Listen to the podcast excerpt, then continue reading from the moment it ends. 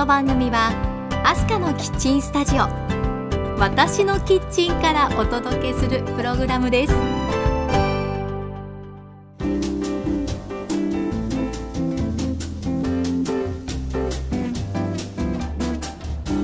ハロー前田アスカです。皆さんお元気ですか？アスカのキッチントークエピソード30です。イエーイ。なんと記念すべき30回を数えました。嬉しいです。私が春休みに訪れた沖縄のお話をしている沖縄の旅シリーズで来ているんですけれども今回も前田トラベルのコーナーでお伝えしますね。題して瞑想レ沖縄の旅パート4です。今日は大きな錦蛇と写真を撮った沖縄ワールドのこと。さらに私がどうしても訪れたかった。姫百合の塔についてお話ししたいと思います。では皆さん忙しい手を少しだけ止めて一緒に一息入れませんか？キッチンカウンターの向かい側に座っている感じでこの番組を聞いていただければ嬉しいです。アスカのキッチントーク。この番組からハッピーな香りがあなたのもとへ届きますように。時にはちょこっと日々のスパイス役になれますように。最後までどうぞお付き合いください。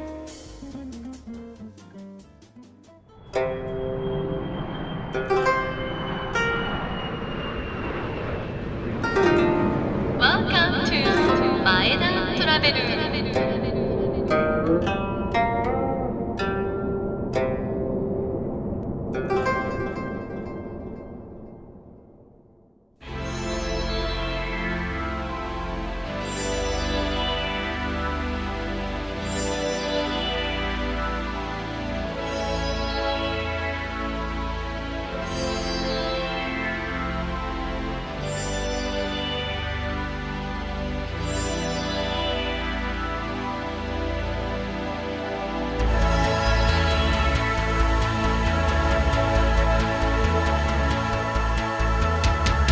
前田トラベルメンソーレ沖縄の旅パート4まずは沖縄ワールドのお話です。久しぶりに旅した沖縄でいろんなスポットへ足を運んだんですが沖縄ワールドもその一つ。ここは広いです。東京ドーム4個分という敷地に沖縄のあらゆる魅力が体感できるアミューズメントが詰め込まれています。いわば沖縄のテーマパークのようなところですね。例えば沖縄の伝統芸能勇壮なエイサーの演舞を見たり一緒に踊りたくなって思わず舞い上がってしまいました。さらには沖縄の民族衣装をまとってみたりと一箇所でいろんなことを楽しむことができました。で実はここには国内最多100万本以上の鍾乳石がある玉泉洞があるんです。洞窟の中に入っていくんですが30万年というもう気が遠くなる月日の営みが作り出した鍾乳石の数々が連なっていました。圧巻です。どうやってどうなったらこんな造形が出来上がるのか。人の手によるものではない自然の織りなす神秘的なその姿に圧倒されるんですね。まあ、鍾乳洞の中は湿っているのでもう足元に気をつけながら時折ポトリと垂れてくる水を頭や手などに感じながらひたすら歩きました。現在は890メートルのコースが公開されていてそうですね。30分は歩いたでしょうか。なんだか地底を探検しているような気持ちになりました。さらにその後はハブのショーを見に行こうということでその会場へ足を運んだんですけど皆さんご存知ですか？以前よく聞いたハブとマングースのショーって今はないんですよね。動物愛護法が改正されて禁止になったんだそうです。なので私が見たハブとマングースのショーはハブとマングースの水泳対決。なるものでした。いやほっこりしましたね。泳ぐのが得意なハブとマングース。どちらが早くゴールするかというショーだったんですけどほのぼのする内容でした。どちらが勝ったと思います？まあそれは行ってみてのお楽しみですね。でこのショーが終わった後家族で巨大な錦蛇を肩に担いでの記念撮影を行ったんです。大きな錦蛇です。ドキドキしましたけれど。いい思い出になりました。もっとニュルってするのかなとか想像してたんですけど。全然なんですよね。触ってもベタベタっとしないしさらっとしてて肌触りもよくあ美しい革だなという印象以外でした。昔祖父が金運アップのためにお財布に入れていた脱皮したヘビ革を思い出しましたね。その他にも沖縄ワールドには沖縄の伝統的な家屋を見ることができたり地ビールの工場があったりと内容盛りだくさんでした。沖縄観光どこ行こうかなと迷うことがあったらまずここへ足を運んでみてもいいんじゃないでしょうか。とにかく広い場所なので時間をとって訪れてみてくださいね。アスカのキッチントーク。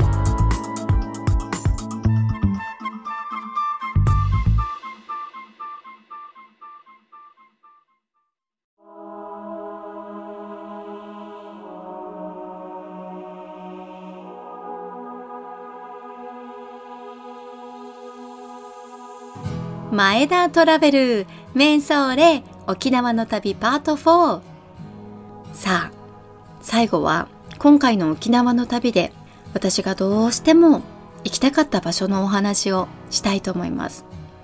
それは姫百合の塔です。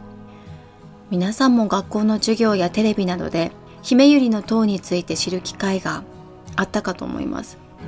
私も以前歴史の授業で知って映画やテレビの特集で見たりしていつかきっと訪れるんだと願っていたんですね。で今回の旅行の最終日にやっと足を運ぶことができました。第二次世界大戦で国内唯一の地上戦が行われたのが沖縄です。沖縄戦での戦死者は日本兵が8万人で民間人が10万人。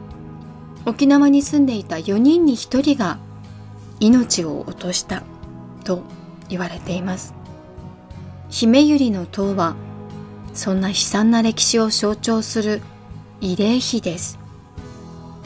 場所は沖縄本島の南部糸満市にあります。たどり着くととても穏やかな空気が漂う公園でかつて戦場だったとはとても思えないのどかな雰囲気でした。公園を進んでいったところに姫百合の塔がありますがそこにはガマと呼ばれる自然にできた防空壕があってかつて戦時下にはそこに沖縄陸軍病院第三外科が置かれてあったそうです。まあ病院といってもちゃんとした施設ではなくてただの防空壕だったんですけれどね。沖縄戦では沖縄師範学校と沖縄県立第一高等女学校に通っていた女学生222名教師18名の総勢240名がその陸軍病院に動員されました。それが姫百合学徒隊です。彼女たちは次々運ばれてくる負傷兵の治療に当たりました。学徒隊の年齢は15歳から19歳ですから本来だったら青春真っ只中の女学生たちですよね。そんな彼女たちがそこで体験したことは想像を絶する過酷なものでした。増え続ける負傷兵に目の前で息絶えていく大勢の人たち。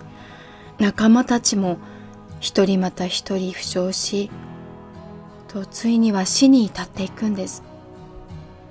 壮絶な沖縄戦の82日間命をつないで何とか生き残った姫百合学徒隊は半数にも満たなかったそうです。姫百合の塔に隣接する姫百合平和記念資料館へ足を運ぶとその当時の学徒隊がどんな様子だったかを具体的に知ることができました。戦争の犠牲となった若き姫百合学徒隊一人一人のことを思うと本当に胸が痛くて心が苦しくなって戦争の残酷さに言葉を失いました。何が何でもこれから先私たちが生きているこの地球上でこんなにひどいことがあってはならない。戦争を体験したことがない私ですけれど子供たちの未来のためにも平和を守る心を私も子供たちも胸に掲げなくてはならない。命を大切にしなくてはならないとそう心底思いました。そして姫より学徒隊のような犠牲者を出してしまった戦争を絶対に繰り返さない。そう胸に深く刻みました。戦争を体験した方々が年々少なくなっていきますが姫百合の塔そして姫百合平和記念資料館は今私たちが実感している平和がどれほど尊いものかを気づかせてくれる貴重な場所だと思います。皆さんもぜひ一度足を運んでみてください。未来を託していくうちの子供たちはまだ幼くてその意味がなかなかわからないかなと今は思ったんですけれどもう少し成長した時に再び訪れて平和について一緒に考えていく機会を与えてあげなくてはなと思いました。ありがとう。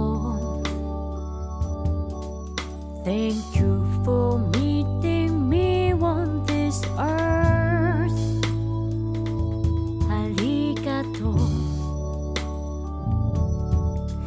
Thank you for being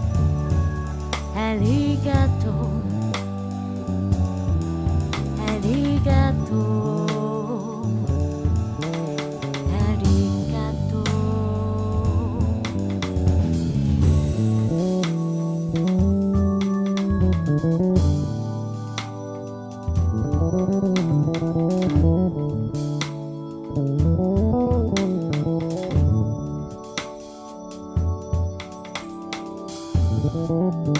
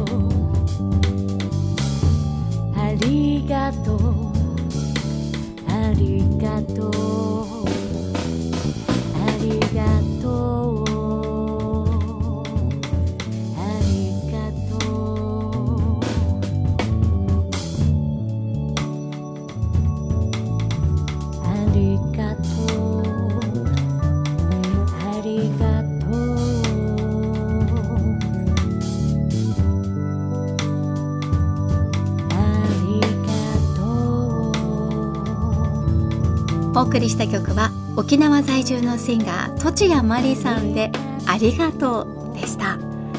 実は今回の沖縄旅行栃谷さんにいろんなところを案内してもらったんですよね。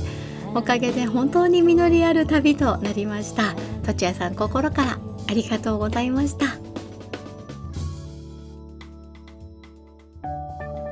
アスカのキッチントークエピソード30エンディングの時間です。今日はメンソーレ沖縄の旅パート4沖縄ワールドのことや姫ゆりの塔についてお話ししました。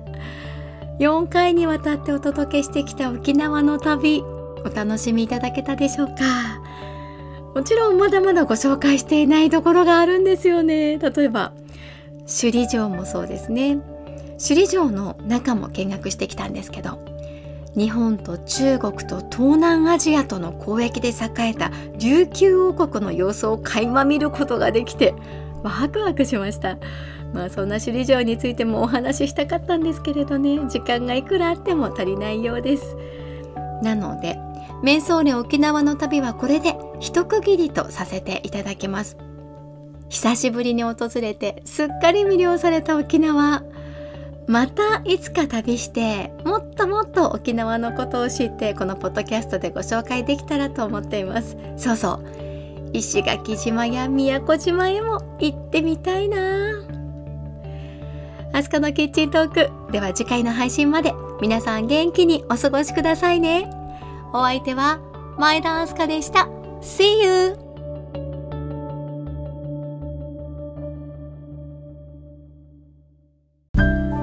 最後はアスカのウィスパーじゃんけん。いくよ。最初はグーじゃんけん。チョキ。今日も元気にいってらっしゃい。